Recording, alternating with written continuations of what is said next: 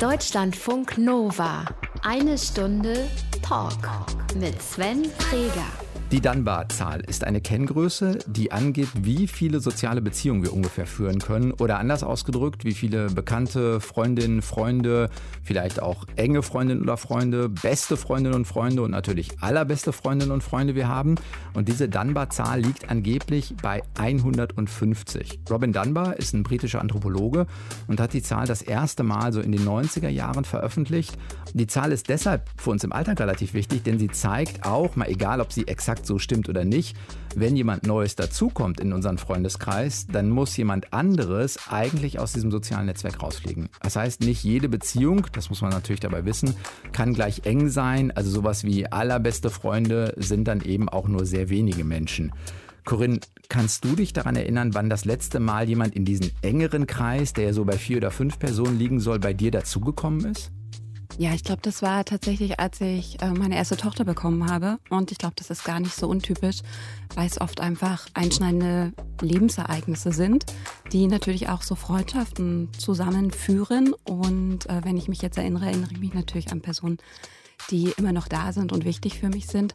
Und da gilt tatsächlich oft, wenn man gemeinsam was erlebt hat, als Neues oder durchlitten hat, dann äh, stärkt das natürlich auch eine Freundschaft. Bei deiner Tochter würdest du auch sagen, sie ist die Person, die in diesen Kreis dazugekommen ist, jetzt nicht Patentante oder Partneronkel? Nein, tatsächlich äh, meine Tochter sowieso, aber ähm, tatsächlich auch Freundinnen, die ich in diesem, ähm, ja, die ich als Mutter neu gefunden habe, einfach in diesen Umbrüchen, die man ja durchgeht, wenn man Mutter wird und dann ist man ja auch in ganz anderen Zirkeln, macht Babykurse, äh, sitzt in Cafés und stillt etc. Und da habe ich tatsächlich jemanden kennengelernt, die auch heute noch sehr, sehr eng ähm, eine meiner besten Freundinnen ist. Wie groß ist dieser engste Kreis bei dir? Kannst du das benennen? Ist das so eine Handvoll Leute? Ja, ich glaube, ich bin da relativ nah an der Dunbar-Zahl. Das würde ich sagen, ist auch so drei bis fünf. Also fünf würde es bei mir treffen, obwohl das natürlich immer wahnsinnig individuell ist, weil unsere Vorstellung von Freundschaft natürlich auch individuell ist. Ich schreibe das ja auch im Buch. Ich würde da zum Beispiel auch eine Freundin hinzuziehen, mit der ich eigentlich fast nur in Briefkontakt stehe, aber das schon sehr, sehr lange und sehr intensiv. Und ähm, die würde bei mir dort auch einfach hereingehen, obwohl man so klassischerweise sagen würde, dass natürlich sowas wie, ähm, dass man sich tatsächlich sieht, Kontakthäufigkeit oder räumliche Nähe auch Faktoren sind, wenn man in die Forschung schaut, die eigentlich zu guten Freundschaften dazugehören. Aber da würde ich sagen, ähm, das bin ich zum Beispiel ein Beispiel dafür, dass das auch anders funktionieren kann. Brief meint auch wirklich Brief, meint nicht E-Mail. Es ist tatsächlich Brief, genau so wie ich es im Buch auch schreibe. Und wir sind da auch tatsächlich nie von abgegangen. Das hat auch was ähm, vielleicht auch Vertiefendes, dass man sich dann tatsächlich hinsetzt und den Stift in die Hand nimmt und immer lernt, wie viel schlechter wir alle schreiben können. Aber dann eben sich auch sammelt und ähm, das eben auch einfach, das wissen wir alle, ganz anders schreibt als eine E-Mail. Freundin heißt das äh, Buch. Der Untertitel ist ganz interessant, darüber werden wir sicherlich noch reden. Die andere große Liebe nur besser. Corinne Luca, du hast es geschrieben. Was diese Liebe, diese Beziehung ausmacht, wie die sich vielleicht auch verändert hat mit dem, wie wir älter werden und wie uns das darüber nachdenken uns allen helfen kann, vielleicht auch um Freundschaften zu führen, zu pflegen oder vielleicht auch mal gehen zu lassen. Darüber reden wir diese Woche in eine Stunde Talk. Schön, dass du da bist. Ich freue mich sehr. Deutschlandfunk Nova. Du hast ein Buch geschrieben, das heißt Freundinnen. Und bevor wir in die Beziehungsgestaltung und Pflege einsteigen, darfst du am Anfang einmal kreativ äh, sein, mit oder ohne mich, kannst du dir äh, überlegen. Wir haben uns wie für jeden Gast, auch für dich, drei rein fiktive Möglichkeiten oder Aktivitäten ausgedacht und gucken, ob irgendwas dabei ist, was deinen Geschmack treffen könnte. Hier steht, hallo, hier kommen drei mögliche Aktivitäten für und mit Corinne Luca. Die erste Möglichkeit ist ein Shopping-Nachmittag mit Freund oder Freundin. Corinne bestimmt, was geshoppt wird. Ja. Reizt, reizt dich sowas?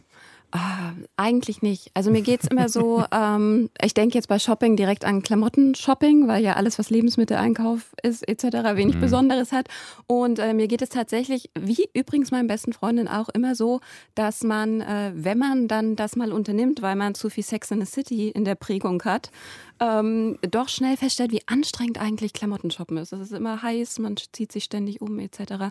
Also ähm, Ähnlichkeit ist ja auch so ein Faktor, der Freundschaften bedingt. Da sind wir uns sehr ähnlich und alle nicht äh, wirklich Shopping verrückt. War das früher mal anders? Also ist das auch so eine Lebensphase? Du hast schon gesagt, du bist Mama. Ist es vielleicht, keine Ahnung, vor zehn Jahren anders gewesen? Ach, ich glaube, das ist wie mit so vielen Dingen, dass man natürlich, wenn man Teenager ist, ähm, seinen Weg sucht. Und ich glaube, da habe ich durchaus exzessiver geshoppt, weil man ja auch sein, sein Rollenbild sucht, ja, weil man so bestimmte Ansprüche oder überlegt, ob man da reinpasst in das, was man sich, was man manchmal so sieht, wie Frauen dargestellt werden. Und da habe ich sicher mehr gekauft, auf jeden Fall. Eher was, was äh, mit Freundinnen passiert oder was auch mal mit einem Freund passieren könnte? Mm, ja, ich schreibe es ja im Buch, dass, also jetzt kommt das natürlich schon, kommen wir schon in die Ecke äh, Freund, romantischer Freund Hm. oder, Oder ne, Freund, Freund. Freund. Freund. Hm. Ähm, und ich schreibe ja im Buch, dass ich äh, leider immer oder gar nicht leider, aber dass es eigentlich so ist, dass ich immer sehr schlecht war, mit Männern Freundschaften zu schließen. Ähm, dass ich durchaus glaube, dass das geht, aber das bei mir irgendwie nie funktioniert hat. Deswegen waren da tatsächlich immer nur Freundinnen zur Auswahl.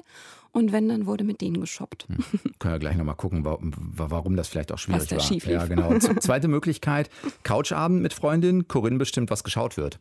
Auf jeden Fall, obwohl ich ähm, da auch gerne mir Dinge empfehlen lasse. Also ein großer Teil meiner Freundschaften ist zum Beispiel Buch- und äh, Serienempfehlungen etc. zu tauschen und dann auch ähm, intensiv darüber äh, sich auszutauschen. Also Ist es auch möglich, zusammen zu gucken oder wäre das keine Aktivität? doch, auf jeden Fall, das auch. Ja.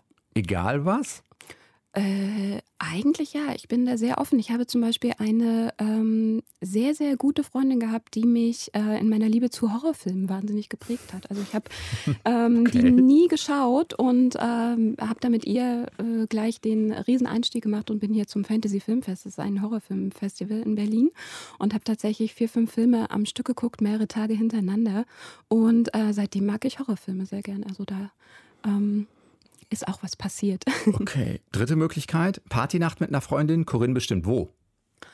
Ja, ich bin tatsächlich, vielleicht hat es auch mit dem Ende der 30er zu tun. Ähm, man feiert nicht mehr so viel. Also jetzt ist die Frage, was ist Party? Ist es wirklich Party bis 4 Uhr morgens? Dann hat das Halb nichts, auch reichen. nichts mit der Freundin zu tun. Schon bis zwei würde ich wahrscheinlich sagen. Hm, aber ich mag das schon auch gerne, ähm, Zeit zu verbringen. Ähm, sozusagen exklusiv auch mit Freundinnen, also mal rauszugehen, dann aber wahrscheinlich auch eher Bar und Reden oder ähm, Kinobesuch und danach nochmal essen gehen. Also so diese, das ist zum Beispiel auch ganz interessant, weil man tatsächlich sagt, je älter man wird, desto weniger wird diese äh, Lebenskomponente wichtig. Also desto mehr sind es Gespräche und äh, Gemeinsamkeiten und das gemeinsame Erleben tritt in den Hintergrund. Das würde dazu dann auch passen. Das geht mir da ähnlich. Wenn du eine Bar bräuchtest, wäre die in Berlin? Also ist es auch Berlin als Stadt, die dir was gibt? Oder wäre es vielleicht eine andere Stadt, die früher schon mal eine Rolle gespielt hat in deinem Leben? Oder gibt es eine Stadt, wo du sagst, ah da, wenn weggehen und ich könnte es mir aussuchen, dann müssten wir dahin? Ja, also tatsächlich sind es bei mir ganz oft, äh, wo man ist mit den Menschen, die man gern hat, da ist es gut. und insofern hätte ich keinen besonderen Ort. Berlin ist toll, da gibt es tolle Bars, aber es müsste nicht ein besonderer Ort sein. Wenn du dich für eins entscheiden müsstest, äh, am ehesten, ja, wahrscheinlich nicht der Shopping-Nachmittag, also dann eher die, die, der Couchabend oder eher, nennen wir es mal, die Bar, die, der Barabend oder die Barnacht mit Freundin, wenn du dir jetzt eine Aktivität wünschen würdest, was wird eher deinen Geschmack treffen? Klare Tendenz zur Couch, aber nicht allein. Deutschlandfunk Nova. Eine Stunde Talk. Corinne Luca ist zu Gast. Du hast das Buch geschrieben, Freundin. Der Untertitel lautet Die andere große Liebe, äh, nur besser. Wenn du jetzt mal wirklich in die vergangenen Tage bei dir hinein äh, spürst oder guckst, gab es einen Moment, wo du nochmal auch gemerkt hast, ah, das macht Freundschaften für mich heute aus? Ja, also ich hatte gerade vor gestern zum Beispiel so den Klassiker einfach Ärger im Büro. Und ähm, natürlich macht es einfach Freundschaften aus, wenn man da jemanden anrufen kann, in diesem Fall eben eine sehr, sehr gute Freundin und hat tatsächlich das Gefühl, man wird verstanden. Das machst du dann auch. Ja, das mache ich auch. Ja, ich habe immer ein großes Bedürfnis, äh, Dinge zu besprechen, auch mit Freundinnen. Ähm, gar nicht so sehr, dass ich jetzt ähm, natürlich auch so ein Gefühl des Abladens, aber einfach auch, weil mir ihre Meinung unglaublich wichtig ist, weil das einfach Menschen sind, ähm, die mich schon lange kennen und die mich auch gut spiegeln und die mir auch durchaus mal ehrlich sagen, da hast du, glaube ich, nicht richtig reagiert. Da wär das kann passieren. Nach dem ersten emotionalen Halten sagen die dir dann im Zweifelsfall auch, du, da hättest du aber mal anders Absolut, reagiert. ja? Und die können mich auch alle gut genug einzuschätzen, um zu wissen, ich brauche immer erstmal das emotionale Halten. Also wenn man mir einmal in einem Satz sagt, das tut mir jetzt aber leid, oder ne, mich mal einmal so abgeholt hat, dann kann man mir auch sehr viele Dinge sagen. Dann bin ich wieder offen für ähm, Handlungsempfehlungen und Kritik. Büro heißt was? Äh, wir haben einen ganz normalen Bürojob und da gibt es ja Kolleginnen und alles Mögliche. Da ärgert man sich dann auch gern äh, mal ab und zu. Soll, vor, äh, soll vorkommen. Der genau. folgende Satz war oder nicht wahr? Wenn du jemanden als Freundin haben willst, nimm sie an die Hand und spiel mit ihr. Ja, den habe ich ja geschrieben. da vielleicht noch war oder nicht mehr war?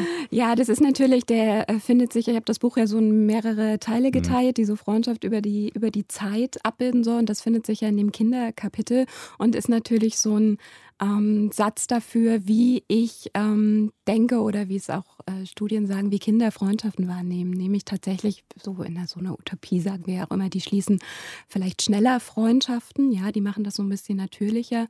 Und tatsächlich haben Kinder dort eine größere Leichtigkeit. Man darf das nicht unterschätzen. Ne? Kinderfreundschaften haben auch eine große Emotionalität und sind natürlich Erwachsenenfreundschaften auch ähnlich, weil sie auf Sympathie beruhen ähm, auf Gegenseitigkeit. Aber es gibt eben auch Unterschiede und ich glaube, dieses, ähm, die Tatsache, dass man als Kind auch einfach noch gar nicht so einen Sack mit hat an ähm, wie reagiert der andere, äh, wie werde ich gut gefunden, werde ich gut gefunden und da nicht so viele, noch nicht so viele Fragen stellt in einem bestimmten Alter, fällt tatsächlich auch Freundschaften schließen ein Stück weit einfacher. Ich kenne das bei mir. Manchmal gibt es so eine äh, wirklich Sehnsucht nach Leichtigkeit in den Beziehungen. Der Vorteil ist ja, wenn die tiefer sind, dann sind sie halt tiefer. Das ist das Schöne. Aber es bedeutet eben auch, ne, diesem weiß so das Päckchen auch vom Gegenüber. Geht da über die Jahrzehnte ein bisschen Leichtigkeit verloren?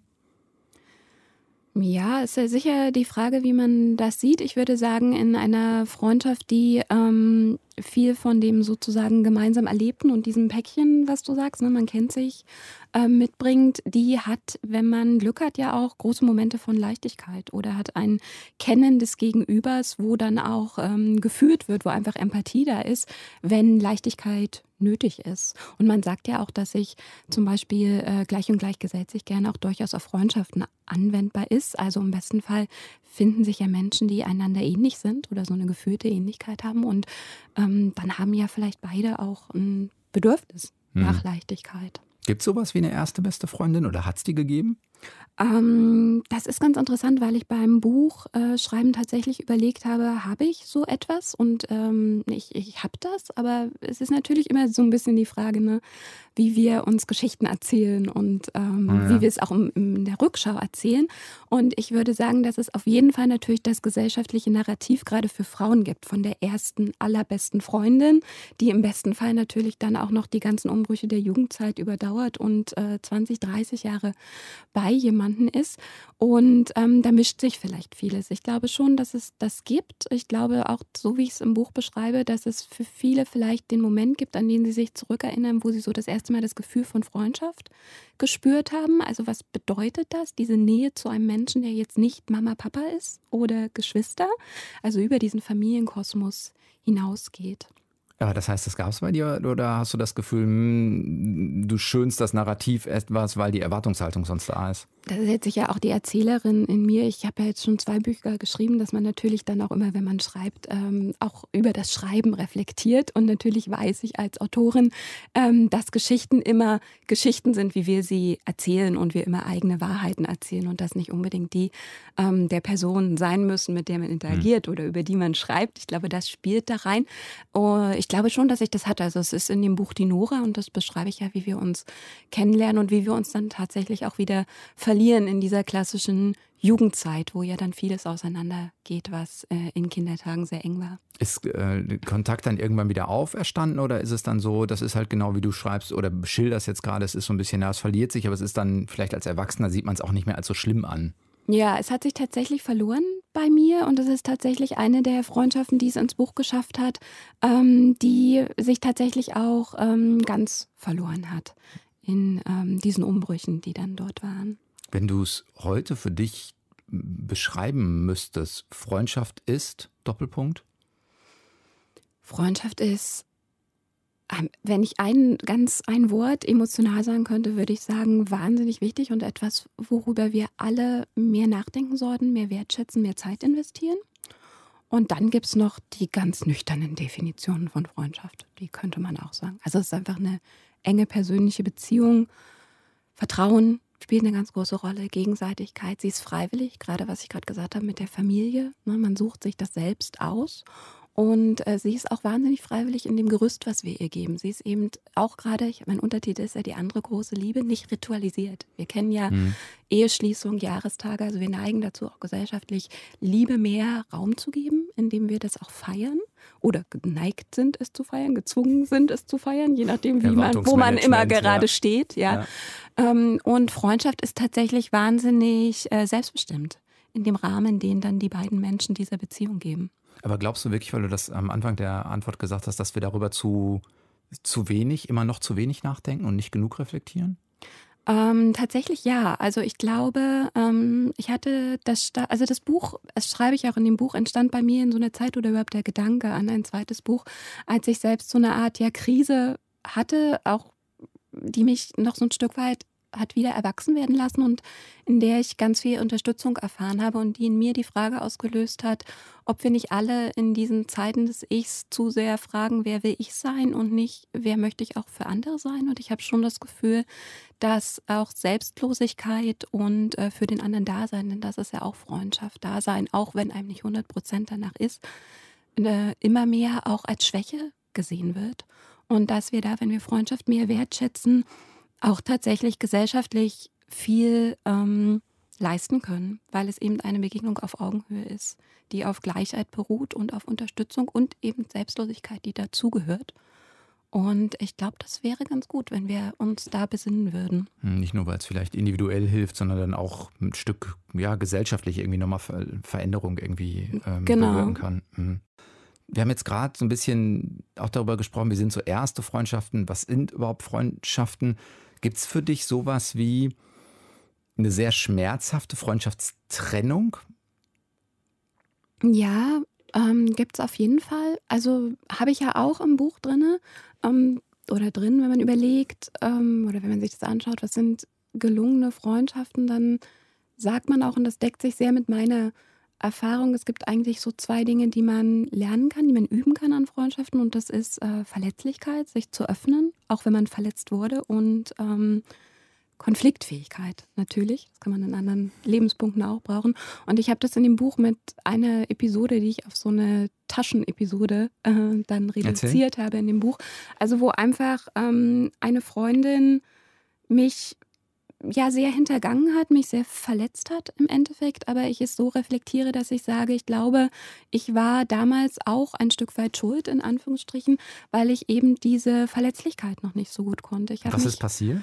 Auch nicht, ja, sie ist einfach, ähm, es war eine große Konkurrenzsituation und im Endeffekt ist dort eine Tasche verschwunden, ja, da ist eine Tasche weggekommen und es wurde gelogen etc. Es sind ja oft so äh, in der Nachschau Nichtigkeiten, woran sich dann so große Dinge kristallisieren. Und mir wurde einfach klar, dass das jemand ist, der mir gar nicht ähnlich ist in ähm, ganz vielen Punkten, zum Beispiel, dass man ehrlich zueinander ist, was mir sehr wichtig ist. Aber mir wurde eben auch klar, dass ich, glaube ich, bei ihr Reaktionen provoziert habe, weil sie an ganz vielen Punkten eine größere Nähe gerne zu mir gehabt hätte und ich an diesem Punkt eben mich noch nicht bereit war, genug zu öffnen in Freundschaften und auch ähm, noch ja diese Konfliktfähigkeit noch nicht richtig konnte. Also ich glaube, ich kann das heute besser, Dinge anzusprechen, ähm, ohne gleich verletzend zu sein. Und ähm, da neigt man dann natürlich dazu, sich einfach so hochzuschaukeln und Reaktionen auch zu provozieren. Welcher Anteil bei dir ist der, der noch mehr wachsen kann, der das Verletzlichsein zulässt oder die Konfliktfähigkeit?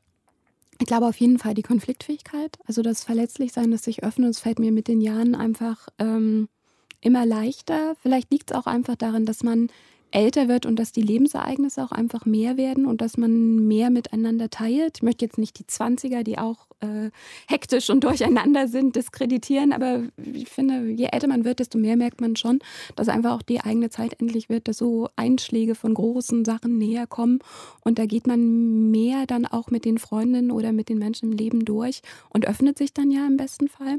Aber ich kann definitiv noch besser werden in ähm, eigene Bedürfnisse formulieren und die dann auch ähm, ja, konstruktiv ansprechen, würde man wahrscheinlich sagen. Aber das heißt im Zweifelsfall, wenn, wenn dir was nicht passt, du sagst es nicht oder äh, ja, es gärt sehr lange in mir. Also ja? das ist was, gegen das ich auch auf jeden Fall arbeite, was mir glaube ich auch bewusst ist, aber es gärt lange in mir und es kommt dann natürlich, das ist der klassische Schnellkochtopf mit hm. einer entsprechenden Wucht auch raus, die dann ähm, der Tatsache vielleicht auch gar nicht mehr so angemessen ist. Dann können die Leute sagen, warum hast du nicht vorher was gesagt? Genau, ah. genau. Und damit haben sie ja recht. Gibt's die, kann man das benennen? Jetzt hast du dich lange sowohl mit der eigenen Biografie als auch natürlich darüber hinaus mit Freundschaften äh, beschäftigt. Gibt es so, keine Ahnung, ein Set von Herausforderungen, wo man sagen muss, ah, das sind so typische Dinge, die, die muss in Anführungszeichen eine Freundschaft meistern, damit sie auch lange Bestand haben kann oder gelingen kann? Ja, also klassischerweise sagt man tatsächlich, dass es die Krise ist. Nun wünsche ich niemandem eine große Krise, aber es ist natürlich so, dass sich menschliche Beziehungen tatsächlich an so einschneidenden Ereignissen ähm, ja, prüfen lassen. Und ähm, das können einmal so Dinge sein, wie natürlich, ich hatte vorhin das Kinderkriegen, das muss nicht krisenhaft sein, ist aber tatsächlich etwas, was Menschen verändert. Natürlich auch ähm, vielleicht das Finden einer romantischen Beziehung, die dann ähm, tatsächlich auch eine ganze Weile da ist und dann ja auch Zeit und Interesse wegnimmt. Und genau, das ist es schon. Also sozusagen einschneidende Lebensereignisse, die man miteinander meistert, die machen einen oder die können schon zum Gelingen von Freundschaften beitragen. Und ansonsten gibt es so klassische Komponenten wie, dass man tatsächlich sagt, es ist eine räumliche Nähe und so eine Art Kontakthäufigkeit. Also wir lassen oder wir neigen dazu, Menschen eher als Freunde zu sehen, Freundinnen, die wir eben sehr nah bei uns haben. Und je öfter ich jemanden sehe, je öfter ich mit ihm im Kontakt bin, ähm, desto enger scheint mir das. Und dann ist es auch natürlich ähm, Anerkennung, Wertschätzung ein gewisses Eigeninteresse gesehen zu werden, einen Nutzen daraus zu ziehen, auch auf so einer persönlichen Ebene, dass ich anerkannt werde als Person. Aber was mache ich in so einem, in so einem wirklich Beispiel, was glaube ich viele kennen, keine Ahnung, man ist gut befreundet, jetzt mal egal, äh, wer Männlein, Weiblein, Weiblein, Weiblein ist ja total egal. Und dann kommt auf der einen Seite ein neuer Partner dazu, der verändert ja das System sowieso und dann ist der aber irgendwie, mir ist der unsympathisch, aber meine Freundin oder mein Freund ist ja mit dem zusammen. Das, ja. Das, also, das wird ja definitiv ein schwieriges Ding. Der Klassiker, auf jeden Fall. Ja, nun zeigt ja mein Buch, dass ich auch nicht immer äh, die Patentlösung habe. Darum ging es mir ja auch. Ähm, ich glaube, es ist immer wichtig, sich zu befragen, äh, wie wichtig ist die Freundschaft? Wir haben ja schon viel darüber geredet. Was, was gibt uns das? Wieso ist das so wichtig? Wieso äh, ist es so emotional? Ich habe gerade so eine Leserunde mit meinem Buch und ich bin ganz ähm, ja, verzaubert tatsächlich, weil so viele ähm, Frauen tatsächlich schreiben, dass sie 30 äh, Jahre lang Freundinnen haben, dass es das also tatsächlich gibt, mhm. diese feste Freundschaft. Und sich dann einfach befragen, schon aufs Ich, also gibt das mir genug? Also ist es sinnvoll? Ähm, das weiterzuführen, wenn tatsächlich so eine Krise da ist. Erstmal ansprechen natürlich ne? und dann schauen, wie sich das entwickelt. Zeit lassen, Raum geben, wenn man das weiterführen möchte und ähm, dann einfach auch, glaube ich, auf die Beziehung vertrauen. Ja, aber ansprechen, ich denke gerade drüber nach, so ansprechen ist ja gar nicht so leicht. Ja. Du mit, gerade jetzt so beim Partner, du, was ich dir mal, also ich Schon wieder so einer. Ja, ne, aber wahrscheinlich hast du recht. Es muss dann irgendwann muss, sollte in so einen Zustand kommen, dass man, keine Ahnung, im Zweifelsfall sich weiterhin zu zweit sieht. Man muss ja dann nicht alles zu dritt oder zu viert oder was auch genau. immer machen. also ein so großer Faktor ist natürlich auch, und das ist unbesehen, einfach die Zeit. Und unser Leben ist wahnsinnig schnell und hektisch. Und das ist auch was, was ganz doll diesen Wunsch, dieses Buch zu schreiben bei mir ähm, sozusagen getriggert hat und was ich ja auch eigentlich im Buch schreibe. Das Schönste, was ich mir vorstellen kann, ist, wenn jemand hier nach dem Gespräch, was wir geführt haben, wenn er das Buch zumacht, einen Menschen im Kopf hat. Ich wünsche jedem, dass er dann irgendeinen Menschen im Kopf hat, der noch da ist oder der mal da war oder der gerade ein bisschen zu weit von einem weggerückt ist. Und dass man dann einfach sagt, ich gehe vorbei, ich rufe ihn an, ich schreibe die E-Mail, ich nehme mir Zeit, weil wir sind gerade tatsächlich wahnsinnig ich getrieben Unsere, unser Leben ist sehr hektisch und ich habe das Gefühl, die Auswege, die uns gezeigt werden, sind sehr ich-bezogen. Also das ist dann Yoga, ich lerne meditieren, ähm, ich ernähre mich besser, ich gehe joggen, im besten Fall dann auch noch allein. Und ähm, ein, eine Studie, die ich ganz früh im Buch gelesen habe, ist diese Harvard-Lebensstudie, die also seit den 1930er Jahren Männer untersucht, dann auch irgendwann Frauen. Und die im Grunde genommen verkürzt auf das Ergebnis kommt, es ist weder gesunde Ernährung noch äh, die Gene, noch alles andere, was uns tatsächlich gesund und glücklich macht. Die Teilnehmer sind ja heute in die 80, 90, sind Beziehungen. Also die Wissenschaftler sagen, wenn wir uns die 50-Jährigen anschauen, vor 30, 40 Jahren, dann äh, könnten wir vorhersagen mit ganz großer Genauigkeit, wer ist auch noch in 30 Jahren glücklich. Und das sind die, die mit 50 gute Beziehungen führen, gute aber, Freundschaften. Aber heißt das zum Beispiel für dich, du wärst eh, würdest eher jetzt auch nochmal sagen, ah, ähm, keine Ahnung, du machst sogar einen ersten Schritt, auch in der Freundschaft nochmal, die vielleicht, manchmal liegt ja so ein bisschen was brach oder es ist was vorgefallen, wo man denkt, oh, da habe ich jetzt keine Lust zu oder so. Also du wirst eher nochmal investieren in die Erhaltung der Freundschaft, als zu sagen, ich merke eigentlich über einen gewissen Zeitraum, es tut mir nicht gut, dann lasse ich diese Beziehung auch gehen? Ja, das ist ein ganz wichtiger Punkt. Der wurde auch äh, in meiner Leserunde schon diskutiert. Für mich gilt es auf jeden Fall, aber mit der Einschränkung, dass ich glaube, dass ich mich sehr gut kenne und meine Bedürfnisse und meine Grenzen. Und ähm, insofern würde ich sagen, für mich auf jeden Fall. Ich würde auch ein Plädoyer, wenn man sich jetzt wiedererkennt in diesem Jahr, ähm, das Ich, da erkenne ich mich schon so ein bisschen wieder. Was mache ich, wenn ich hektisch bin? Ich neige dann dazu, meine Freundin weniger anzurufen, weil die natürlich das auch verzeihen. Ja, mhm. weil sie ja die Freundin sind. Dann würde ich sagen, ähm, versuch es wie ich zu machen. Versuch vielleicht einen Schritt mehr auf die Person drauf zuzumachen. Zu überlegen, ob du genug Zeit investiert hast. Wenn man eher dazu neigt, sowieso schon sehr selbstlos zu sein, dann ähm, geht es natürlich in die ganz andere Richtung. Dann muss man da aufpassen, dass man nicht ausgenutzt wird. Ja. Aber das heißt, auch, du schließt heute, weiß ich nicht, leichter, schwerer Freundschaften als früher? Seltener? Also definitiv äh, seltener, schwerer, glaube ich, ist so eine, so eine Bewertung. Mhm, aber das, das liegt an den ähm, Lebensumständen. Also wir hatten es ja vorhin mit den Kindern, warum schließen Kinder auch einfache Freundschaften? Weil sie natürlich im, im Lebenslauf einfach Schule, Kindergarten in diese Pools geworfen sind, wo einfach ganz viele Kinder sind.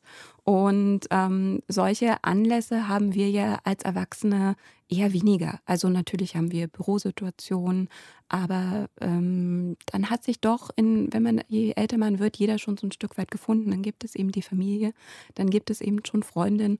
Und deshalb glaube ich, äh, braucht es tatsächlich, je älter man wird, mehr Initiative um ähm, dann nochmal den zweiten, dritten Schritt zu gehen, tatsächlich eine Telefonnummer auszutauschen. Also das ist tatsächlich was, wo ich sage, da ist Freundschaft jetzt in Ende der 30er ein bisschen wie Dating vor zehn Jahren, ja, dass man so überlegt, wann ist der Punkt, wann frage ich sie nach ihrer Nummer, dass man sich auch mal trifft außerhalb des Sportkurses etc. Das hat ganz viele Parallelen. Da muss man sich halt komme ich wieder zu dem Fünf verletzlich machen. Hm. Deutschlandfunk Nova, eine Stunde Talk. Corinne, jetzt hast du die Chance äh, zu gestehen oder zu reflektieren.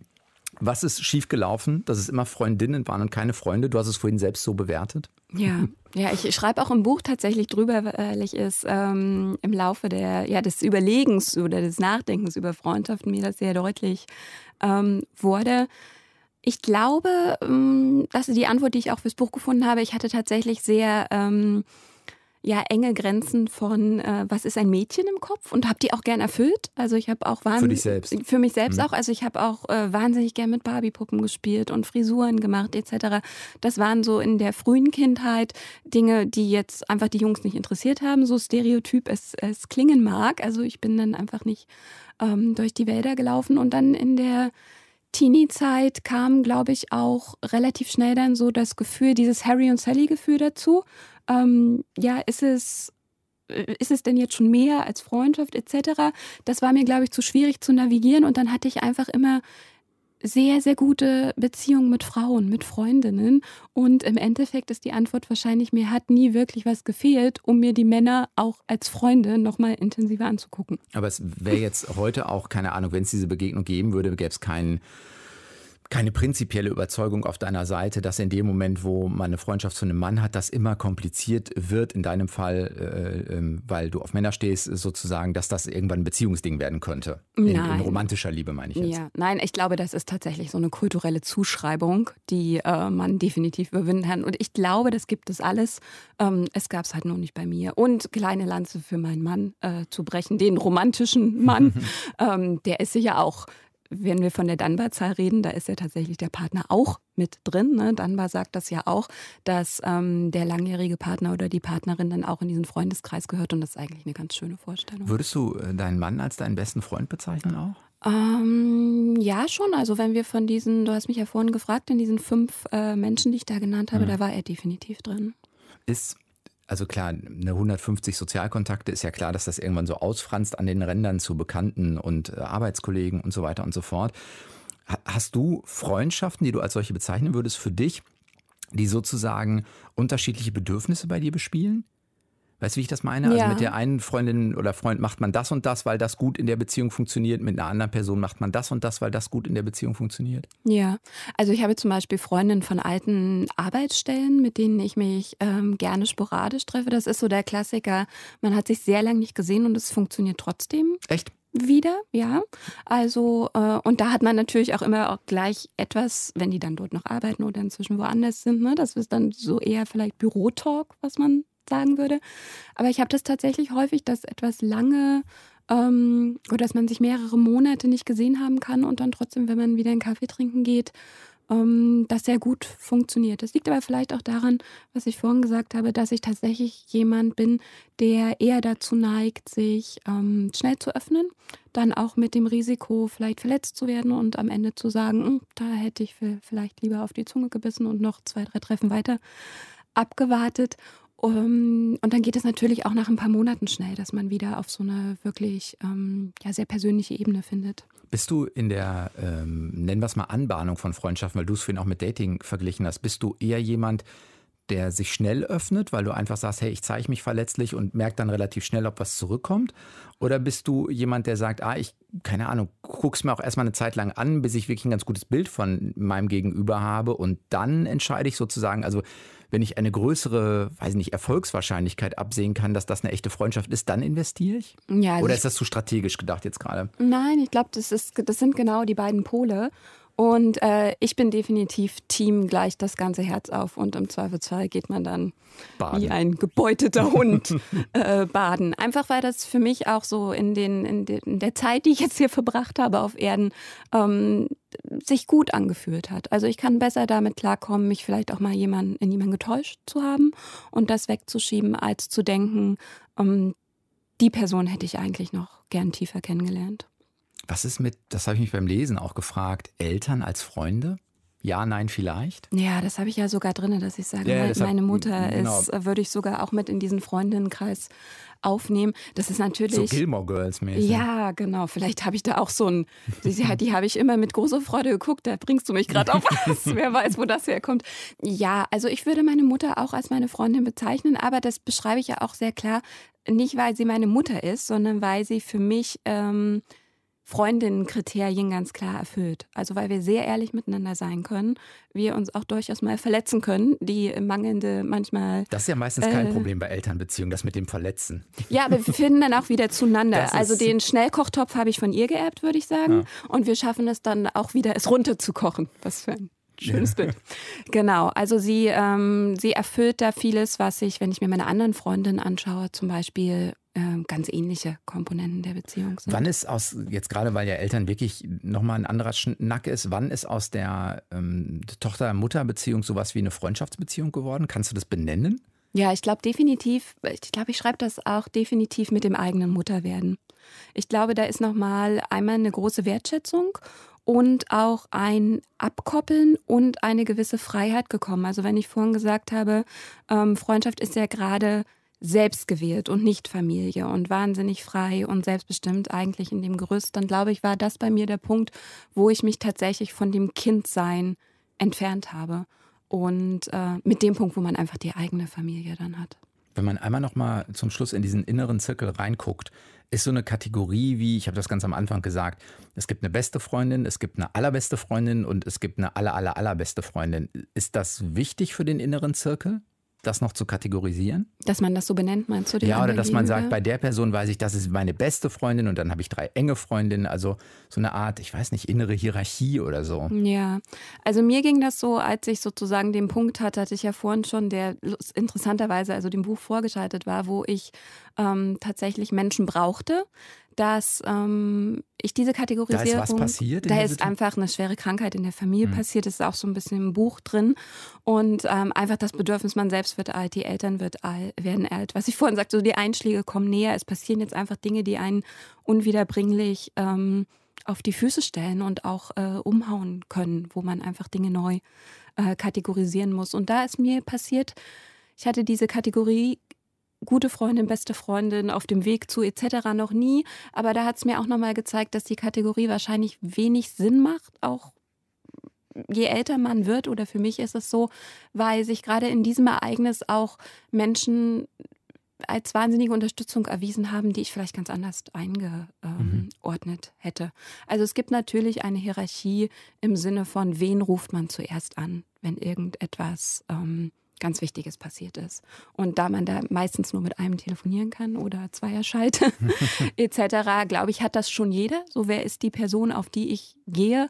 Aber ich glaube, so ist es bei mir zumindest, je älter man wird, desto mehr kann das auch von Thema zu Thema manchmal changieren und kann sich das. Ja, bei Beziehungsfragen rufe ich vielleicht eher die an und beim Job ist es eher die, weil ich weiß, die hat so einen analytischen Blick oder irgendwie sowas. Ne? Genau, mhm. da ist man freier und da hat man ja auch gar nicht mehr dieses ähm, teeniehafte, du bist jetzt meine beste Freundin. Also meine Tochter ist zum Beispiel sieben und ich bin überrascht, wie sehr das ähm, tatsächlich auch so wie ich es kenne, Thema ist, wer ist jetzt die beste Freundin? Ja, das ist eine wahnsinnig wichtige Kategorie. Trotzdem ist die letzte Seite bei dir auch, was ich meiner besten Freundin schon immer sagen wollte. Ja, weil ich das Buch dann, das hat sie natürlich im Schreiben ergeben, ähm, tatsächlich mit diesem Gefühl geschlossen habe, was ich vorhin schon mal gesagt habe. Es hat mich tatsächlich so eine wahnsinnige Emotionalität überwallt. Ich schreibe ja auch, ich, mein erstes Buch war, war mehr äh, studienbasierter, faktischer. Und ich bin dem Verlag da auch sehr dankbar, dass wir irgendwann den, oder dass ich irgendwann den Weg gehen konnte, zu sagen, ich möchte meine Geschichten erzählen. Mhm. Weil ich glaube, wenn ich meine Geschichten erzähle, dann werden die zu den Geschichten der anderen und dann erinnert sich die Leserin, der Leser besser an das, was ich will, nämlich zeigen, nehmt euch Zeit. Und ähm, ich sage ja sozusagen, der letzte Satz ist ja sogar, dass ich zu meiner besten Freundin sage, übrigens, du bist meine beste Freundin. Und das war auch so. Ich glaube, dieses Buch hat bei mir auch so eine Emotionalität dann noch mehr geöffnet, ähm, zu sagen, ja, ich stehe zu Beziehungen und ich stehe auch dazu, dass mir Menschen wahnsinnig viel wert sind. Und ich wünsche. Und ich kann das, das, auch sagen. Und ich kann das sagen, genau. Und das hat nichts. Ähm, nichts äh, Peinliches oder ähm, das heißt nicht, dass ich die Welt nicht verstanden habe, weil es auch so viele böse Menschen da draußen mhm. gibt. Also auch ein bisschen das Bekenntnis zur Freundschaft und das Fall. auch nach draußen tragen. Genau. Sagt Corinne Luca. Das Buch heißt Freundin, die andere große Liebe, nur besser. Was Freundschaften ausmacht, wo es vielleicht auch mal äh, haken kann und wo es schwierig wird, darüber haben wir gesprochen diese Woche in Deutschlandfunk Nova, eine Stunde Talk. Schön, dass du da warst. Vielen Dank. Vielen Dank, hat viel Spaß gemacht. Ja, mir auch. Und ich bin Sven Preger und nächste Woche wieder da. Macht's gut. Ciao. Deutschlandfunk Nova. Eine Stunde Talk. Jeden Mittwoch um 20 Uhr. Mehr auf deutschlandfunknova.de.